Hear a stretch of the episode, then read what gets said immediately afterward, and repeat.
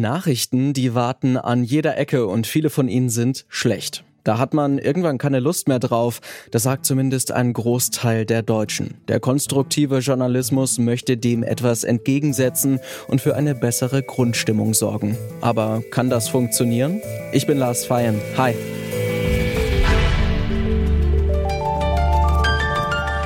Zurück zum Thema.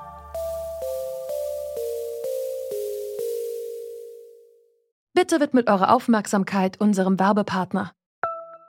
Die Suche nach geeigneten Mitarbeitenden kann viel Zeit in Anspruch nehmen, muss sie aber nicht unbedingt, denn man kann sich helfen lassen. Zum Beispiel mit den Premium-Stellenanzeigen von Indeed, denn damit wird eure Stellenanzeige in der Suche sichtbarer und Bewerberinnen und Bewerber werden schneller auf euch aufmerksam. Indeed schenkt euch jetzt 75 Euro Startguthaben für eure Premium-Stellenanzeigen. Klickt dazu auf den Link in den Show Notes. Es gelten die AGB. Mehr als 90.000 Menschen hat das Reuters-Institut weltweit gefragt, wie sie Medien nutzen. Auch in Deutschland wurden rund 2000 Menschen vor Beginn des russischen Angriffskrieges befragt. Das Ergebnis hat das Institut am Mittwoch in seinem Digital News Report 2022 veröffentlicht. Und es ist ziemlich klar, zwar konsumieren die Befragten weiterhin sehr viele Nachrichten, das Interesse flaut aber stark ab. Das liegt auch daran, dass die Neuigkeiten zur Corona-Pandemie für viele nicht mehr so wichtig sind und die Leute sind müde von den vielen schlechten Nachrichten. Gegen diese Müdigkeit soll der sogenannte konstruktive Journalismus helfen. Was es mit dem genau auf sich hat, das hat mein Kollege Josua Gerner mal zusammengefasst. Für viele JournalistInnen ist Objektivität in ihrem Beruf extrem wichtig. Im Gebäude des Spiegel steht deshalb in großen Buchstaben der Leitspruch des Magazins: Sagen, was ist. Dem dänischen Journalisten Ulrik Hagerup geht das aber nicht weit genug. Er findet, dass Medien sich mehr mit Lösungen beschäftigen sollten, statt immer nur die Probleme darzustellen. Er hat den Begriff des konstruktiven Journalismus geprägt.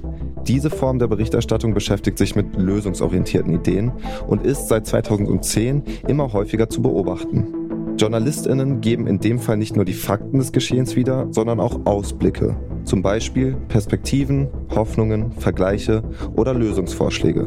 Gemacht wird das vor allem auch wegen der Wirkung auf die KonsumentInnen. Der konstruktive Journalismus will kein negatives Weltbild verursachen, sondern aufbauen und ermutigen. LeserInnen sollen zuversichtlich sein, konstruktiv eben. Investigative Recherchen und aktuelle Meldungen, Breaking News, sollen aber natürlich nicht gestrichen, sondern lediglich ergänzt werden. Durch den Fokus auf Ziele und Lösungen soll die Demokratie und Debattenkultur unterstützt werden.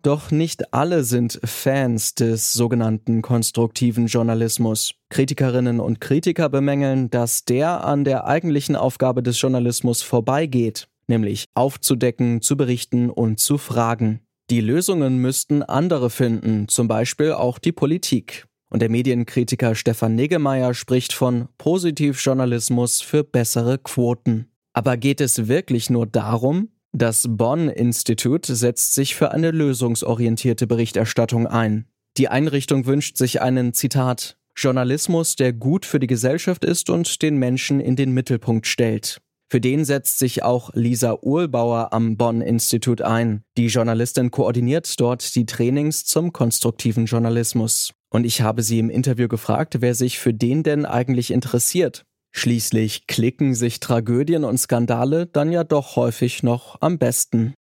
Tatsächlich interessieren sich ziemlich viele ähm, Nutzerinnen und Nutzer für konstruktiven Journalismus. Das zeigen nämlich immer wieder Marktforschungsanalysen von Redaktionen und vor allem sind es junge Nutzerinnen und Nutzer. Das sind auch gerade die, die, das hat auch der Reuters News Report gezeigt, die von der traditionellen Berichterstattung nicht mehr abgeholt werden, die vermehrt online unterwegs sind und wirklich gar keine, also oder kaum Bezüge zu klassischen Medien, zur Zeitung haben, gerade die interessieren sich für eine konstruktivere, lösungsorientiertere Berichterstattung. Okay, also lösungsorientierte Vorschläge und Berichterstattung und weitere Perspektiven und Dialogbereitschaft sind also wichtige Merkmale. Könnte man nicht jetzt auch sagen, dass das eigentlich die Aufgabe von ganz anderen Akteurinnen und Akteuren ist, also zum Beispiel von der Politik? Ja, die Politik spielt da auf jeden Fall genauso eine Rolle wie andere gesellschaftliche Akteurinnen und Akteure. Aber die Aufgabe, die Medien übernehmen, ist, eine Öffentlichkeit zu schaffen und über äh, Dinge zu berichten, die passieren.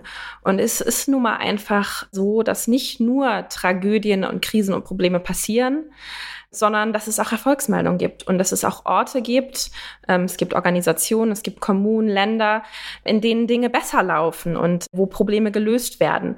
Aber das wird traditionell viel weniger an den Medien abgebildet.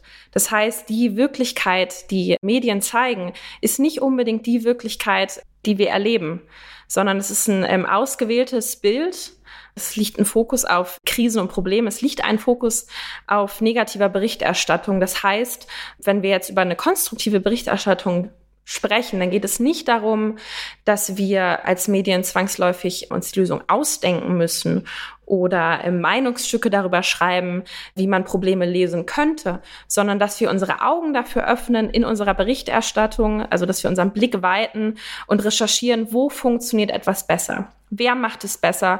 Wo gibt es Orte, wo die Probleme, die wir alle haben und teilen, bereits gelöst worden sind oder zumindest vermindert worden sind? Und was sind da die Erfolgsfaktoren dahinter? Nun ist es ja auch so, dass viele Themen, die uns derzeit beschäftigen, ziemlich groß und komplex und vielleicht auch ein bisschen verstrickt sind. Und kaum äh, kann man da mit ein, zwei Ideen irgendwas wirklich lösen. Ein wichtiges Beispiel ist da vielleicht auch der russische Angriffskrieg in der Ukraine. Kann man sagen, dass der konstruktive Journalismus bei solchen Problemen vielleicht auch an Grenzen stößt? Ja, konstruktive Kriegsberichterstattung ist wahrscheinlich eine, eine der Königsdisziplinen.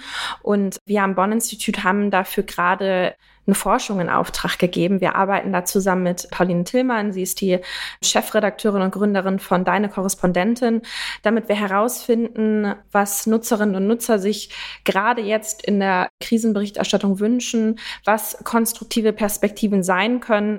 Zum Ende des Sommers, Anfang des Herbstes wird es da unsere Veröffentlichung, unser Paper geben und wir werden da auch Hilfestellung für Medienhäuser ableiten und Workshops organisieren, wie das Ganze aussehen kann. Also uns ist total wichtig am Bonn Institut, wir haben nicht alle Antworten darauf, was konstruktiver Journalismus ist, aber wir ähm, sind an den Start gegangen, um Medien in Deutschland zu vernetzen, um uns auf die Suche nach Antworten zu begeben und auch Best Practices auszutauschen, um herauszufinden, was guter Journalismus ist, der die Nutzerinnen und Nutzer wirklich in den Fokus rückt. Also durchaus eine zukunftsorientierte Perspektive. Dann zum Schluss sollten wir vielleicht noch mal ein bisschen auf den Nachrichtenkonsum in Deutschland schauen. Unter Erwachsenen, die das Internet nutzen, ist der Konsum zwar konstant hoch, allerdings ist das Interesse an Meldungen auch weiterhin rückläufig. Braucht es da vielleicht ein Umdenken auch bei den Medienschaffenden? Und ist dann vielleicht der konstruktive Journalismus tatsächlich der Journalismus der Zukunft? Wir am Bonn-Institut sehen das absolut genau so, dass eine konstruktive Berichterstattung die ist, die die Mediennutzenden sich wünschen. Wir sagen so schön, was interessieren uns die Probleme aus anderen Ländern, aber uns interessieren die Lösungen aus anderen Ländern. Also was funktioniert woanders, wofür wir hier in Deutschland vielleicht noch nicht die Ideen haben oder noch nicht die Augen und Ohren offen hatten und darüber zu berichten. Zum Beispiel ein Beispiel, was ich da sagen möchte, ist, als es jetzt ja fast vor einem Jahr die große Flutkatastrophe Katastrophe hier in Westdeutschland gab, wurde zum Beispiel darüber berichtet, was Deutschland im Hochwasserschutz von Bangladesch lernen kann. Also das sind so Beispiele, wie wir mit Themen wie der Klimakrise umgehen, aber auch der Umgang mit Corona in der Pandemie. Da haben wir auch darüber berichtet, die Medienhäuser, okay, wie, wir haben das Problem benannt, wir haben gesagt, okay, es gibt die Pandemie, erstmal müssen wir eine Aufmerksamkeit schaffen, ähm, dass es überhaupt ein Problem gibt. Und dann zu sagen, okay, wie geht es jetzt weiter, wie funktionieren Masken, wie sehr schützt uns eine Impfung? Und darüber zu berichten, das ist der Blick nach vorne, den wir auch in anderen Themen brauchen. Wer sich erschlagen fühlt von all den oftmals schlechten Nachrichten, für den oder die könnte der konstruktive Journalismus ziemlich hilfreich sein. Und auch wenn man nicht untergeht im Medienmeer, können hier neue Perspektiven gewonnen werden. Allerdings funktioniert der konstruktive Journalismus nur als eine Form von vielen. Denn Journalistinnen und Journalisten müssen auch berichten können, wenn sie selbst keine Lösung für einen Missstand sehen und um ihre eigene Hoffnung ringen. Und damit sind wir raus für heute. An dieser Folge haben Sophia Ulmer, Esther Stephan und Josua Gerner mitgearbeitet. Chef vom Dienst war Anton Burmester. Benjamin Zerdani hat diese Folge produziert und mein Name ist Lars Feyen. Ich sage Tschüss und bis zum nächsten Mal. Zurück zum Thema vom Podcast Radio Detektor FM.